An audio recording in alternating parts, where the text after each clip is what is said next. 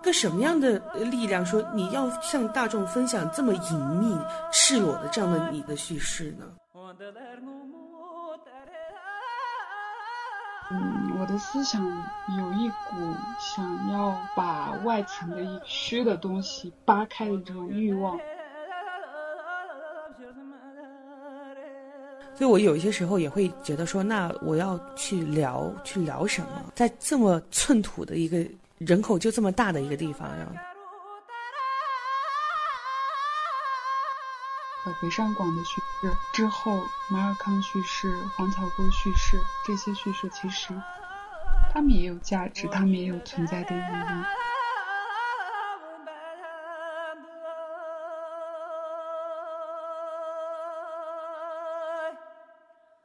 我的家乡黄草沟，在老家的人之外，没有人会知道的一个地方。虽然说是有很多这样那样的故事，但是最吸引我以及我后来治愈我的所有的时光，都是在那里度过。你在做上分享的时候，最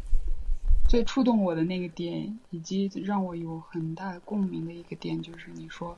你身在马尔康为什么要讲？没错，这是我非常迷茫的一个部分。呃，我会觉得说，嗯，就是听惯了，或者是我们看到的所有的大城市的这种叙事，呃，北上广的叙事之后，马尔康叙事、黄草沟叙事这些叙事，其实他们也有价值，他们也有存在的意义。这里也有活生生的人，以及活生生的故事发生。所以，这样的叙事很能治愈到在这里生活的这些人。所以我对你们的播客的喜欢，就是因为这是作为一个内容的一个创作者，能听到你的这段对话，其实我个人是啊非常复杂。就是首先，我觉得非常感动，因为就是我的这些叙事，嗯，其实是有人在关注和有人在听的。它并不是只是单单在我的个人层面上来说，它是一个记录。不光是每个人吧，我觉得大家现在每个地方都想要被看见，可是被看见的那个点到底是什么？所以我有些时候也会觉得说，那我要去聊，去聊什么？在这么寸土的一个人口就这么大的一个地方，然后他要向下挖的到底是什么？嗯，如果光是从物理层面上来说的话。我觉得没有什么挖掘。从文化上来说，以及我觉得从更深层的宗教自我方面上来说的话，嗯，如何能够在不太过分，能够在中间的这样的一个表达，就我们刚才聊的这个中间的表达上，就是就是我希望能够就是描述的一个比较客观的东西，存在客观的东西。是你跟我分享了，就是你的叙事之后，我的一些感受。我就觉得你你的内心是藏着巨大的愤怒的。对对，我们先来聊一聊你分享的关于普通女青年的生命叙事吧。就是我的这个演讲，之后又改成了非典型女青年生命叙事啊，但是基本上是一样的。嗯，但是就是我的人生的各个阶段，嗯嗯，以年龄作为一个划分。嗯，起一个小标题，然后去分享我每个阶段的一些人生的经历吧。我想要给大家就是去描述一个，大家看起来我可能就是一个正常的这样的一个女生，但是在我背后，我的整个成长的这个线路来说，我是经历了很多这样的事情。呃，我的这样的一个形象的后面藏着无数个我，但是我可能比他们就是走了狗屎运啊，逃离了一些。那样的生活的一个结局吧，就是我在成长阶段中到现在，我接触一些跟我的同龄人也好这样的女生的时候，大家都会觉得我可能跟他们也一样，就是他们不会想到说我有这样的思考，或者是我我内心有这样的一些很多的忧虑，关于这次女性也好，就是有很多这样的忧虑，他会觉得为什么呢？就是每天没事儿干就想这种东西嘛，可能会有这样的一些思考。我觉得其实每一个接触过程中，可能他们的这种想法也是因为，我们接触的时候只能接触到这种精英叙事，我们没办法看到这次女性过来讲她的生活是什么样的。嗯那我觉得，呃，也不是说我自己有多伟大，然后通过把自己很私密的故事分享出来，嗯嗯之类的，其实也不是。就是我想说，你觉得我是一个跟大家一样的这个年龄的同龄人，但我其实扒开我的一些东西，大家可以看到半个基层女性的一些成长吧。所以在说一些东西或者是在定义一些东西的时候，可不可以说尽量的去考虑到说，你说认识世界，呃，看过世界这样的东西，它其实不是。我觉得认识认识世界，它不是物理上的认识世界，而嗯是可能也是物理上的认识世界啊，嗯但是也可以包括说纵向的，你可以认识到很多层面，这个也是认识世界的一种方式。嗯所以我就做了这样的一个分享，包括分享了我在牧区从八岁开始，然后跟母亲到了新的这个村社啊，我开始新的生活，接受了父亲的这个重启人生的这个事情，然后再到在我跟母亲生活的这个草原上，嗯。经历的很多故事呀，还有就是我经历的人生第一次经历的这个钻帐房的这个事情，嗯嗯不知道嗯。大家很多别的藏区的人可能不太知道，但是牧区的人应该知道这个习俗吧？对，你知道吗？当你发给我那时，就是那一刹那，我看了之后，就我不知道该怎么样跟你反馈，你知道吗？冲击力有些大。你的这种分享完全是自我暴露式的分享，它甚至是非常赤裸裸的炫开了你在你的生活环境大背景下你遇到的一些非常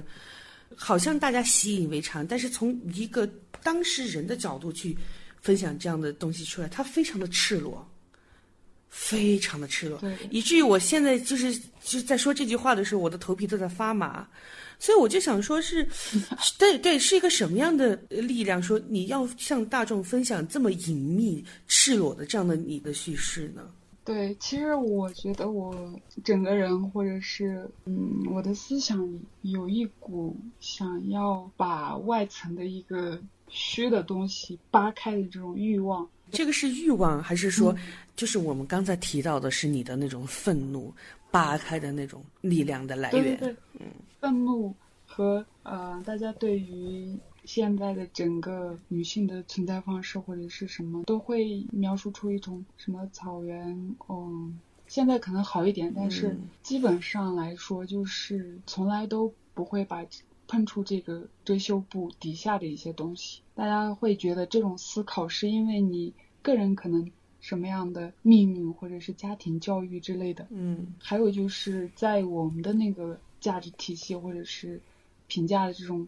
呃标准里面，像我的话，可能就是什么村里的唯一一个第一个呃女研究生这样的一些标签，嗯。然后就是又又乖巧又什么温柔，会给我这样的一些标签，嗯。然后会觉得我是很懂事儿的那种女孩儿什么什么的。嗯。这是我的一些男性长辈给我的评价，嗯。但是我在跟他们相处的时候，我的内心憋着很多的愤怒，嗯。包括对我自己的父亲，或者是对于很多我知道他们的行为的这些男性，我是想要说，那我就扒开这个东西，扒开你们觉得算得上很好的这些评价，嗯你们来看一看，你们眼中的这个我，他其实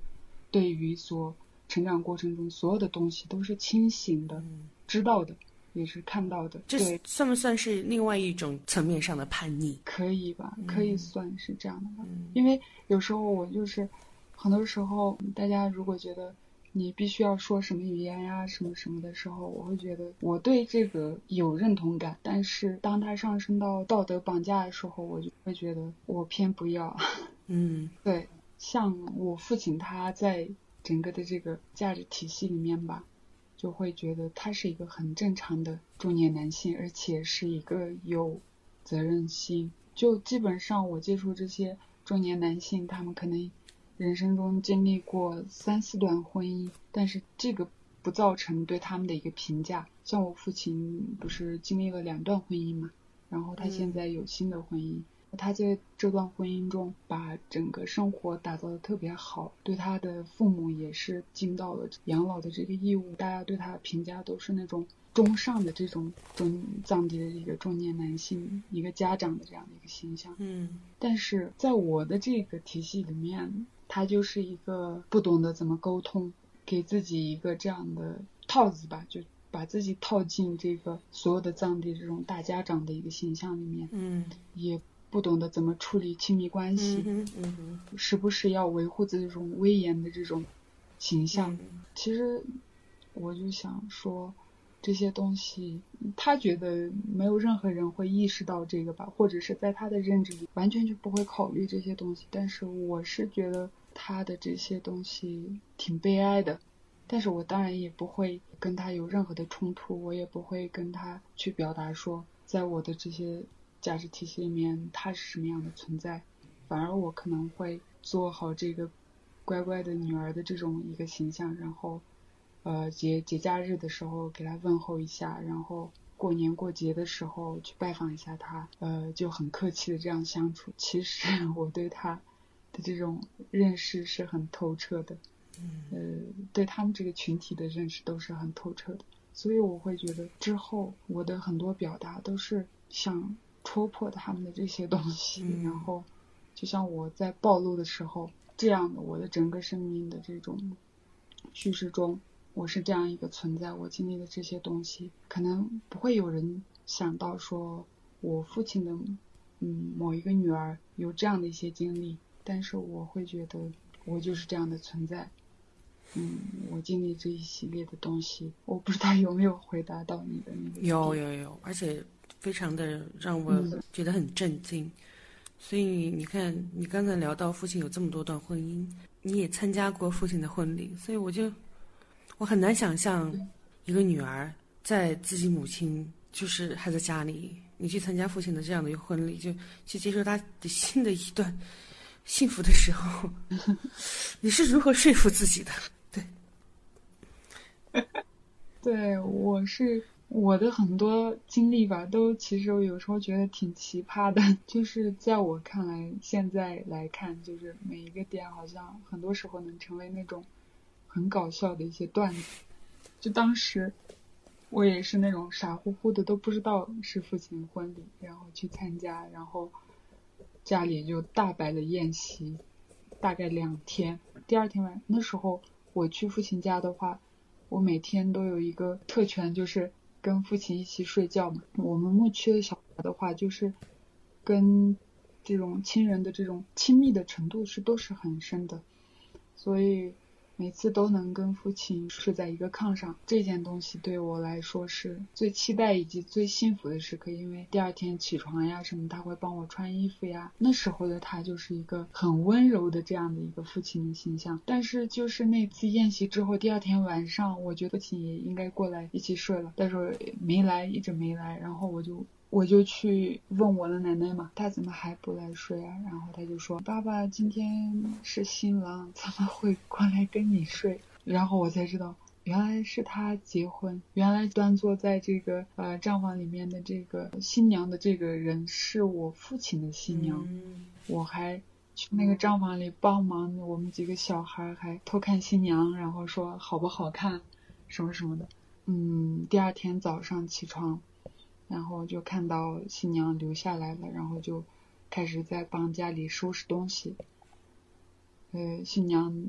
就是很年轻的一个，那时候大概我父亲是三十多岁，然后新娘是二十五岁，大概就那样。他看到我，然后他看到我们所有人就会很害羞的笑一下，然后低头干活。哦，原来这个就是。我父亲的新的这个伴侣，第二天我就离开了吧。之后我就很少去他们家，但是我其实对他是没有任何的这种埋怨之类的，因为我觉得，呃，父母他们也有他们自己的人生嘛。如果没办法很好的相处的话，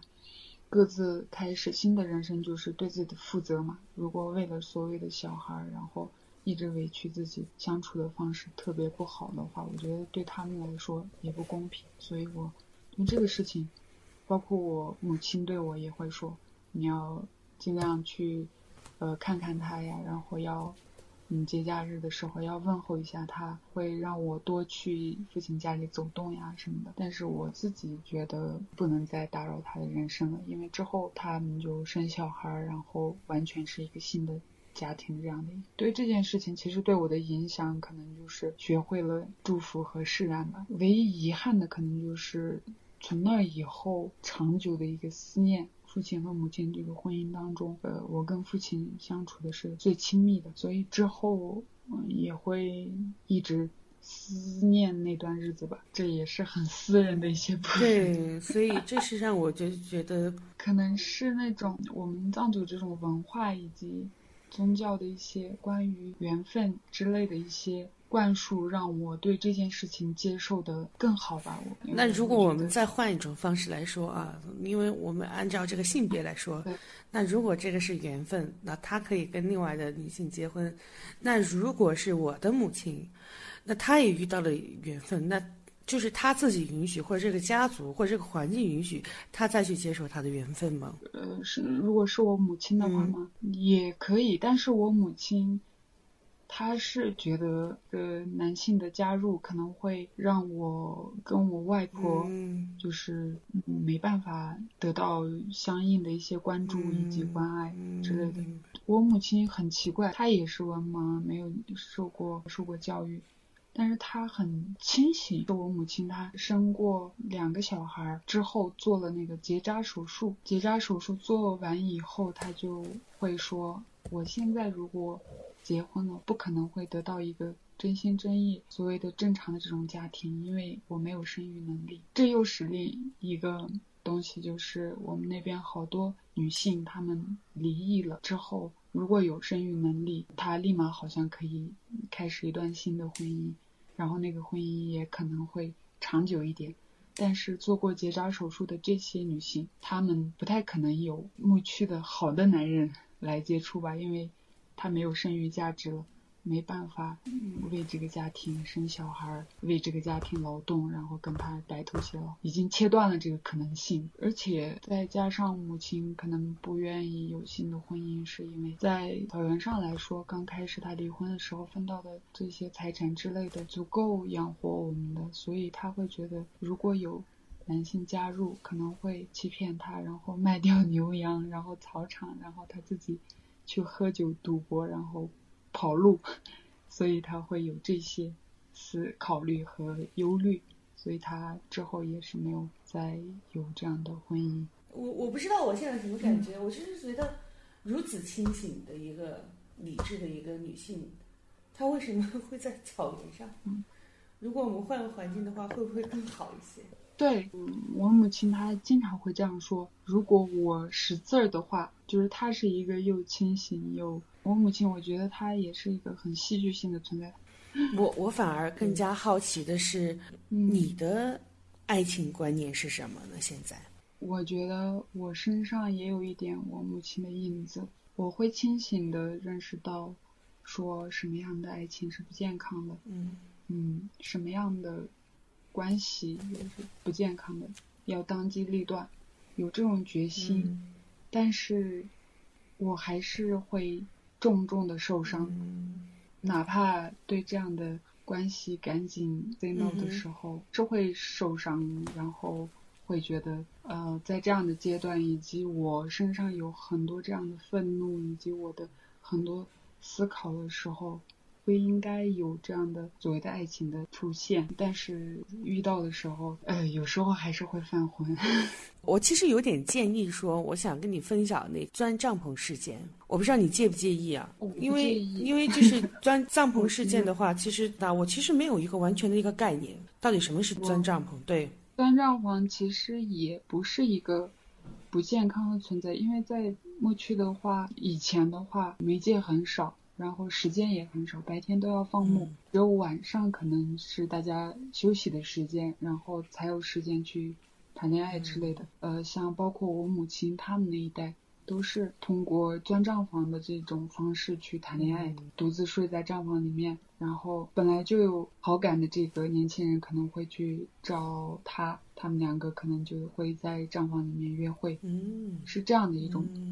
东西。嗯。嗯，可能发展到一定的阶段时候，也会有性关系的产生。但是我们这边的很多其他民族的人，或者是之类的，会有一些偏见或者是误解吧，会觉得是只要是个女生的账房，大家都可以钻。其实也不是，它有一衡量的标准，就是一种 dating 的方式吧，约会的方式。但是呃，很多时候也是一个陌生的男生，然后知道这一家有一个。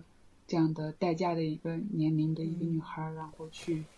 找他，然后看他们两个有没有发展的可能性，也无法避免说会有一些这样的男性在这个过程中会性侵啊之类的。像我遇到的那一次，就是我大概十三岁吧，但是我是那种。发育的特别快，小学的时候个子就特别高，然后是那样的一个人。十三岁的时候，我的个子比我母亲还高，大家可能都会觉得我已经到了待嫁的那个年龄吧。或我母亲，然后我们三个人不是在睡觉嘛，然后半夜的时候就有一个黑影出现在我们的这个炕头上，然后就他俩可能那时候就已经开始慢慢有心理准备，说啊我正在长大，然后他们都熟悉可能会有这样的事事情发生嘛，然后。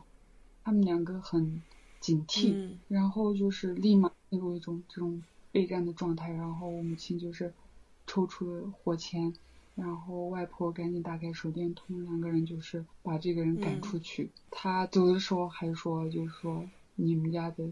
这个女孩都这么大了，然后就应该一个人睡了。因为到了待嫁这个年龄的时候，很多父母都是让女孩一个人睡，才有这个 dating 的可能性嘛。像我们这种呃上学的小孩，可能家里人就不会让他单独睡，会时刻保护好这个女生的安全、这种身体或者是对。然后我母亲就是一个这方面对我很警惕的一个人。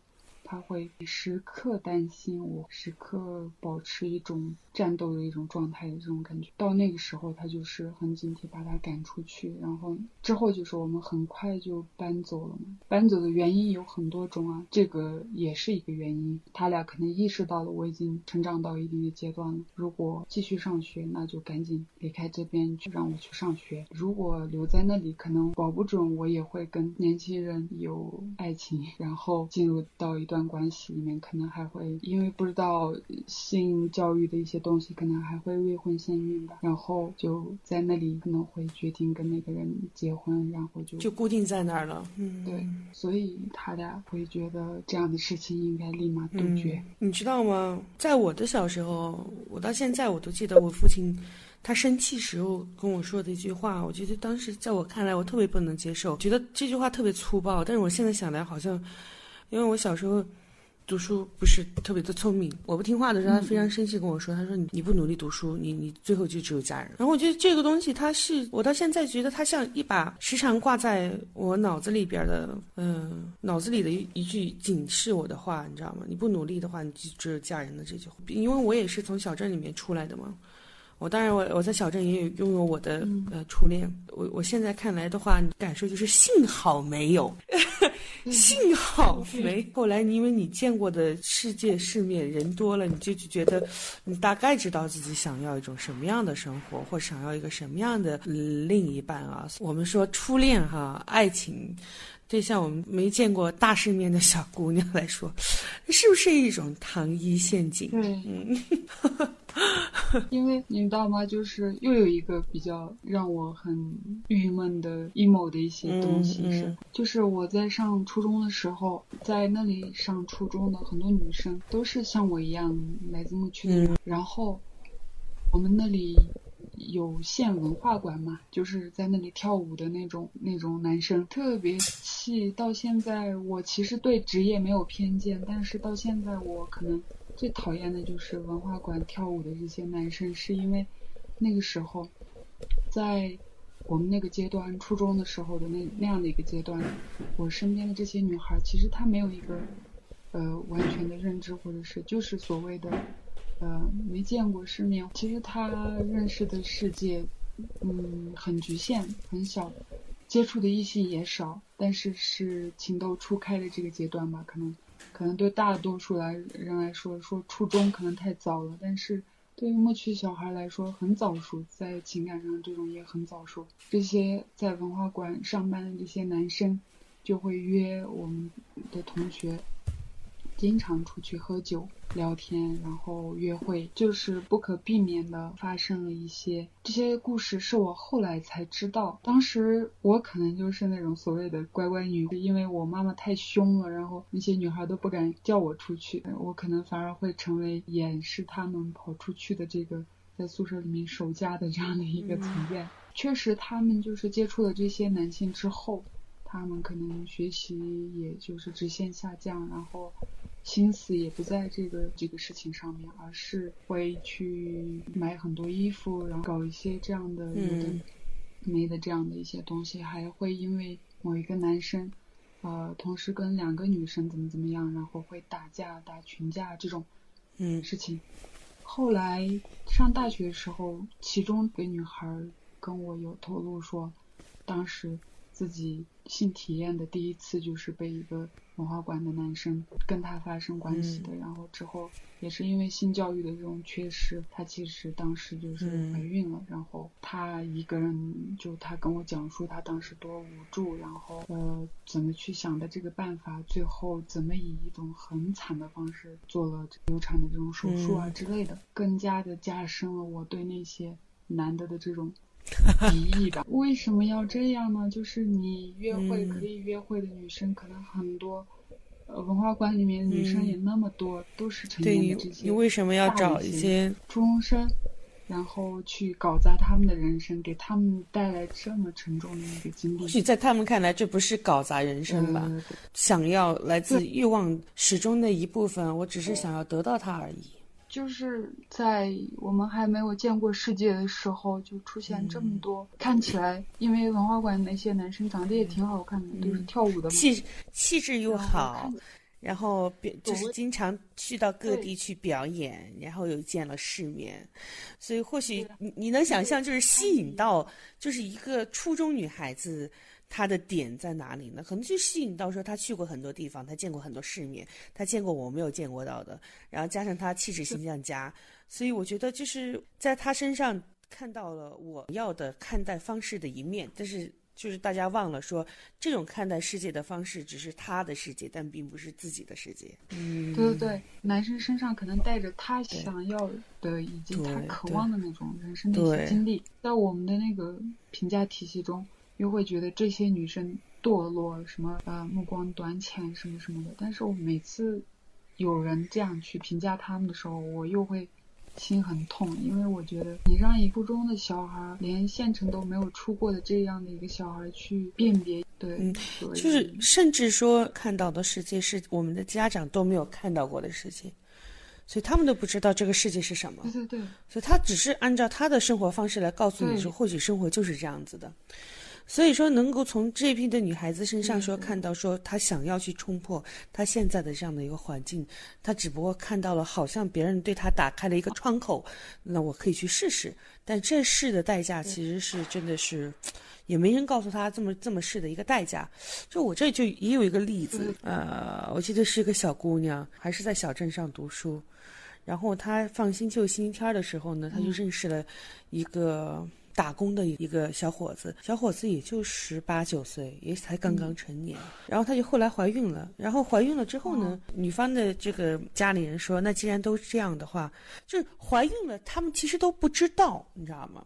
是孩子已经生了，就是医院在在给家长打电话的时候，他家里人才知道。就是孩子生出来之后，男方就说啊，那好吧，那既然孩子都有了，那两个那要不然就结婚吧，就还是组成一个家庭吧。可是你知道后来后来男的跑了，然后女性又没有完成她的学业，在家养育孩子，后来就是整个村子传遍了。甚至是传到了他原来的学校，我觉得对他一个非常非常打击的一件事情，我觉得是一个非常遗憾的一件事情，也是很蛮痛心的，你知道对，所以我嗯，我我了解到说你又拍摄了一部关于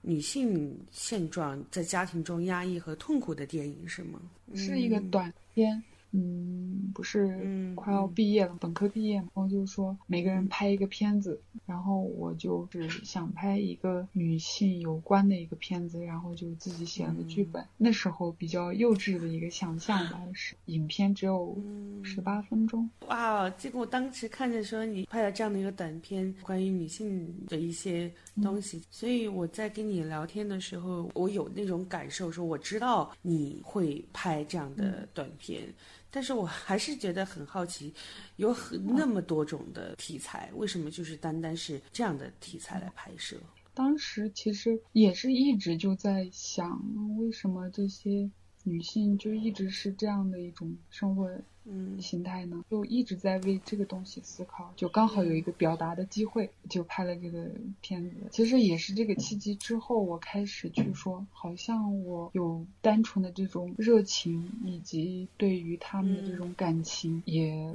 不够，就看一些相关的一些书，从国内的李银河呀之类的去关注女性，去呃写的一些专门的一些。论著之类的，之后就越来越了解到说他们在呃生活中遇到这个是什么典型的什么什么样的一个东西，然后以及他们有一些心理的困惑呀之类的，真的也不是一件就是很平常发生的事情，这是一个典型的一个事情，就像之前是就是嗯。我的姐姐嘛。他是跟我父亲生活，父亲对他很有爱嘛，然后他决定在草原生活的时候，他结婚的时候给他分了很多财产，就是牛羊之类的也很多的。当地来说是一个小富婆的这种存在，但是他嗯，在结束了他的第一段婚姻之后，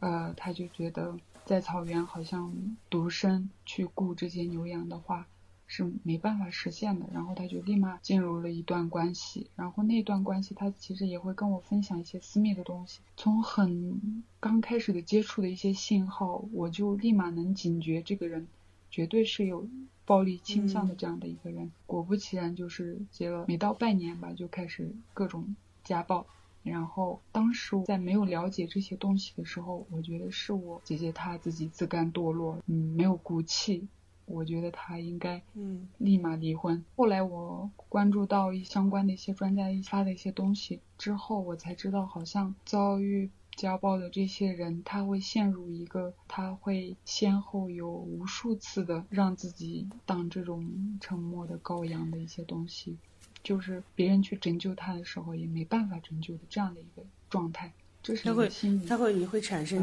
嗯自我 PUA 的一种对对对，是这样的一个状态。但当时我是不了解的，我只是单纯的觉得他就是没有骨气。然后那好，你既然不离婚，那你就不要跟我分享这些东西。我就是会着急，我会觉得你应该立马离婚，远离那个人。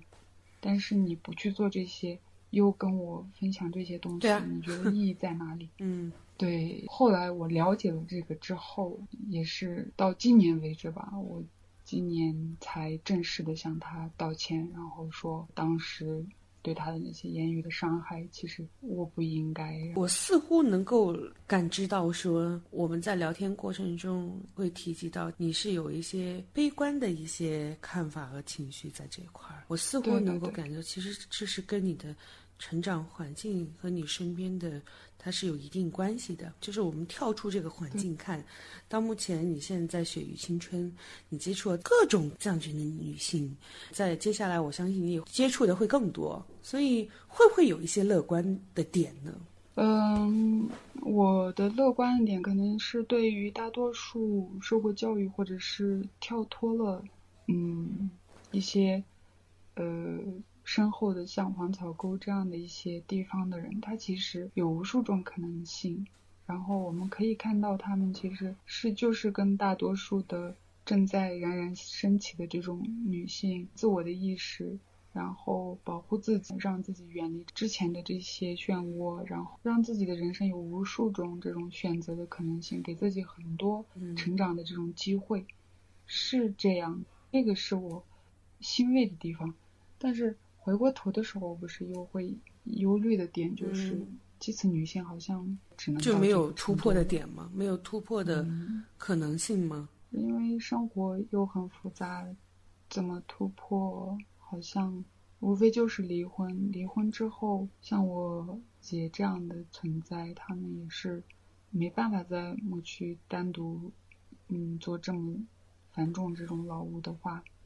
又得结婚。那结婚这个男性还是在这个环境成长的这种男性，不结婚的话，他如果把牛羊卖掉，然后去城里面。那他没有任何的技能，甚至他可能是文盲，那又牵扯到生活的这个部分。嗯，我最近看了那个沈一斐老师的，呃，他的作品叫做《被构建的女性》，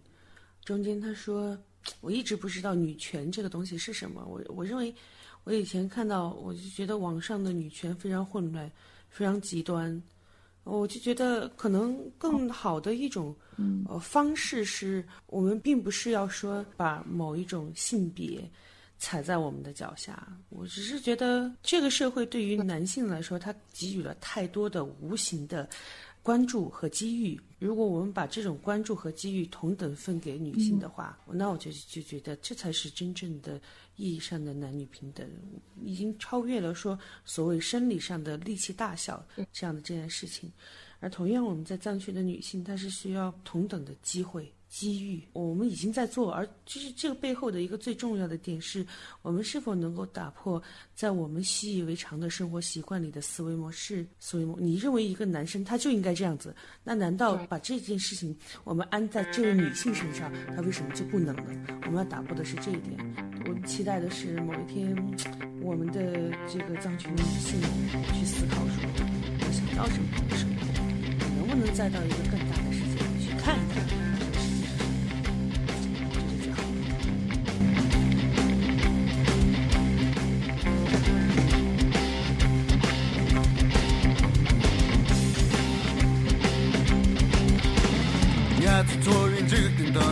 shambo tak chen za ma pong ya zu zo ri go la dam bo dong go mi se shin go yin sho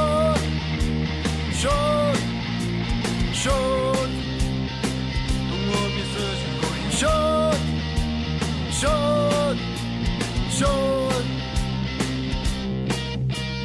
ya zu zo ri du rap sar wa dong go mi ra ga mi ta ya zu zo mi mi yer ma je ha ya ta pa ma ma ju da da jo